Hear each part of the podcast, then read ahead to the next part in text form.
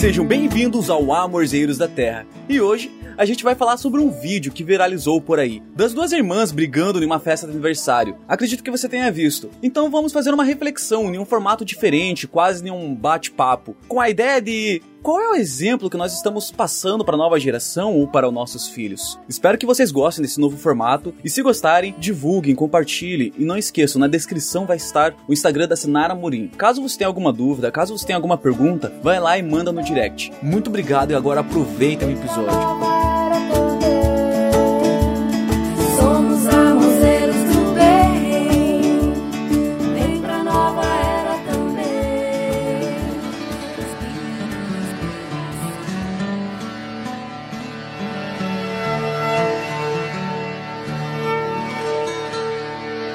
Tchau!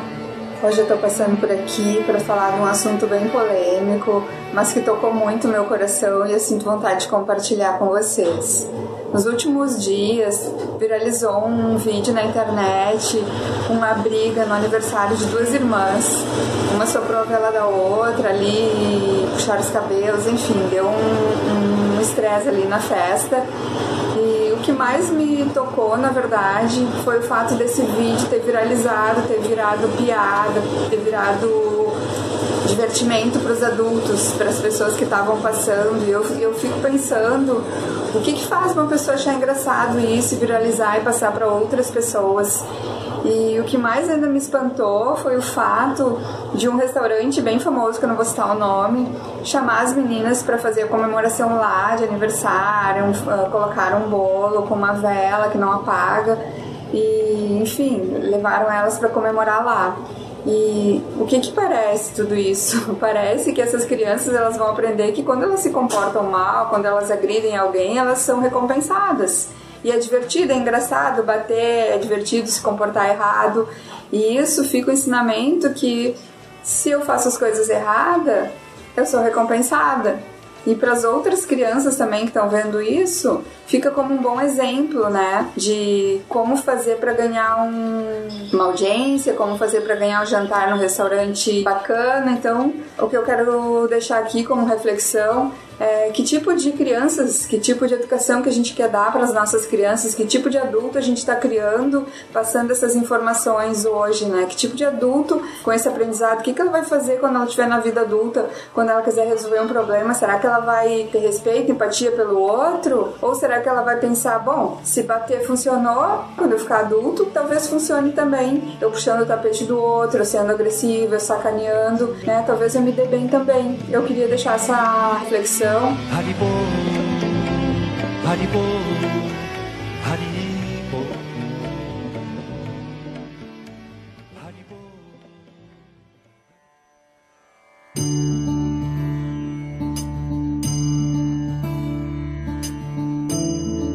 Mas então vamos lá. Em relação, que nem você comentou desse do, do vídeo que você viu, na relação que a pessoa aprender errado. Quando a gente é criança adolescente, a gente está muito mais propenso, muito mais aberto para o aprendizado, né? O nosso cérebro está mais propenso para esses aprendizados, né? Então, a gente cria essa estrutura neural, essa estrutura de sistema mesmo, de crenças, de valores, na infância. Quando a gente vai para a vida adulta, a gente já está repetindo esses padrões. Então, como eu fui educada, como foi a minha formação, vai depender como que vai ser a minha vida adulta, né?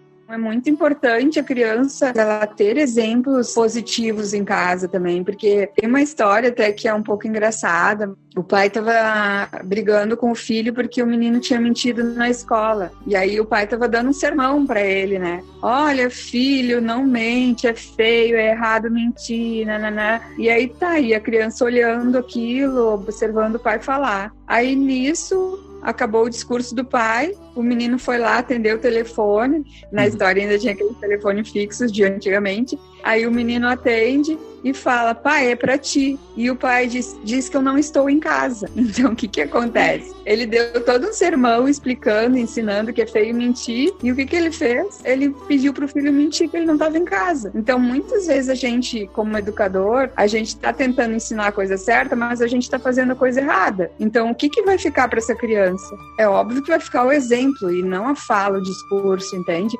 Então é muito importante que a gente seja coerente E a meditação ela traz essa consciência, né? O que eu estou falando está coerente com as minhas ações.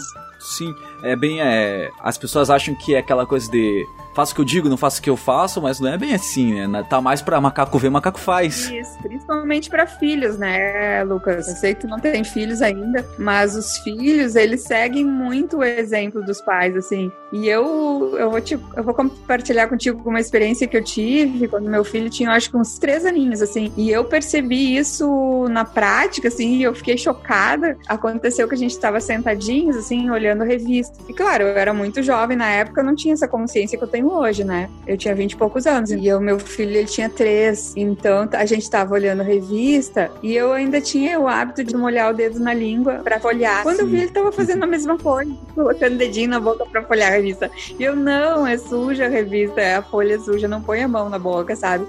Então eu percebi, nossa, ele tá fazendo exatamente a mesma coisa que eu, né? E é isso, criança, ela aprende muito por repetição, por olhar aquele comportamento e repetir, né? E fazer igual. Então, eu não precisei ensinar ele a fazer aquilo, mas ele olhou para mim e começou a repetir. E eu pensei, nossa, eu não posso continuar fazendo isso, porque se eu continuar fazendo, ele vai continuar fazendo também, sabe? E isso que a gente vai percebendo quando tem filho, né? Que os nossos filhos repetem os nossos exemplos.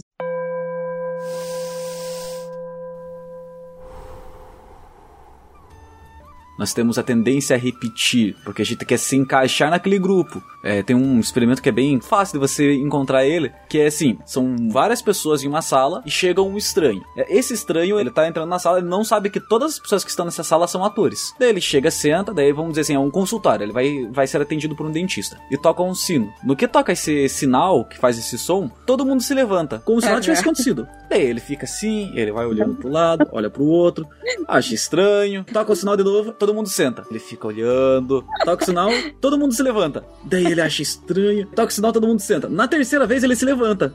Daí o que eles fazem? Eles começam a notar que a pessoa começa a se levantar e sentar igual todo mundo. Eles vão tirando os atores da sala, chamando como se essas pessoas fossem se consultar, e nesse meio tempo vai entrando novas pessoas que não sabem de nada. Uhum. E essas pessoas vão fazendo esse mesmo movimento, até que uma ou outra pergunta: Ei, por que que estão fazendo isso, cara? Não, ei, aqui eu não sei, mano, mas quando toca o som, você tem que se levantar e quando tocar, você tem que sentar. Muitas vezes, até quando a pessoa acaba de chegar, ele já ensina. E chega sempre no final do experimento é mostrar que todos os atores saem, todo mundo que tá lá não sabe o porquê estão fazendo aquilo, mas todos repetem. Continuam criando um paradigma, né? Criando uma repetição, então. Que coisa louca isso.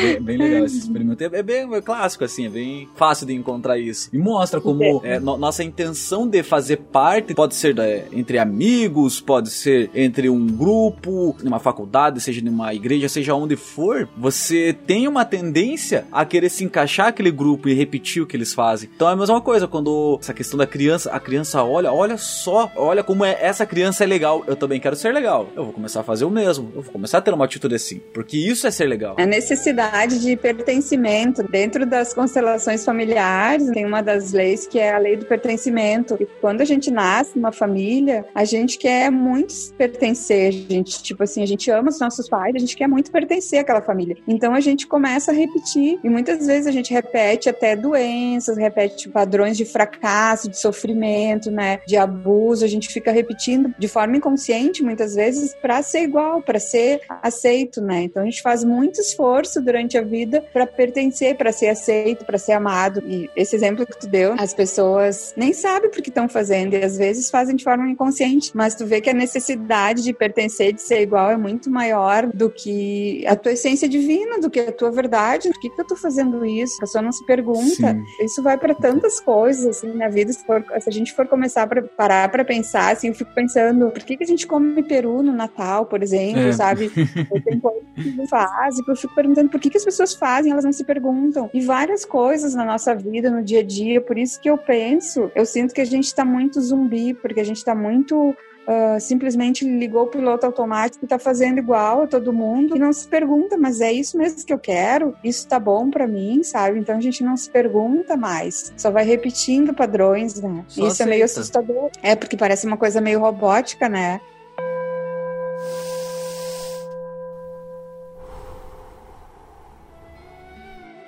Na verdade, o que eu queria trazer hoje era a nossa necessidade como humanidade nesse momento é de buscar expandir a nossa essência divina, nos conectar com a nossa força, com o nosso centro, sabe? O que, que eu estou fazendo aqui? O que, eu vim fazer aqui? E quanto mais eu me conecto com a minha respiração, com a meditação, mais eu me conecto com a minha verdade. Eu não vou me deixar levar, né, por essas coisas. E também vou ter mais consciência na hora de educar uma pessoa, educar um filho, né? Como eu tô sendo com essa pessoa, como eu tô me portando com essas pessoas, com essas crianças e na sociedade também.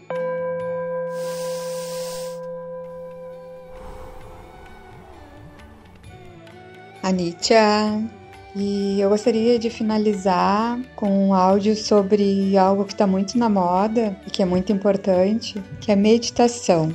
E vou começar contando uma história sobre um mestre que ensinava meditação ele tinha vários discípulos e também tinha um gato. Então, toda vez que ele ia meditar, o gato vinha, arranhava ele, incomodava, queria atenção.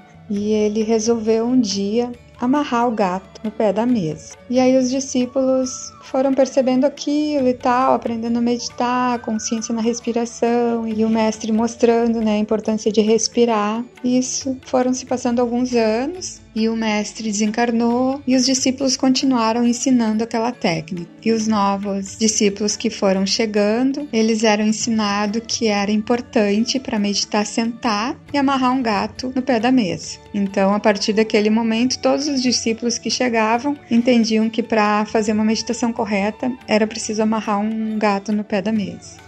Conclusão da história é que meditação é o estado natural da nossa mente, onde não existe medo nem julgamento, só existe amor. É um estado de presença, de unidade. É, a palavra meditação ela vem de jhana, Jhana é êxtase, então não tem uma tradução muito literal assim para o português, né, do sânscrito para o português. E as, o que a gente aprende hoje são técnicas de meditação que nos levam para esse estado de presença. Existem milhares de técnicas, né, infinitas técnicas, mas todas vêm e partem da, do Anapana. Anapana é a meditação mais antiga, ou conhecida, né, meditação conhecida mais antiga, que vem do, da Índia, do budismo antigo. O budismo surgiu na Índia e é consciência na respiração. E depois vem uma técnica que começa pelo Anapana, que é Vipassana, que leva para o silêncio, consciência na respiração e vai para o silêncio. Então, são 10 dias de meditação em silêncio, só observando o ar que entra, o ar que sai.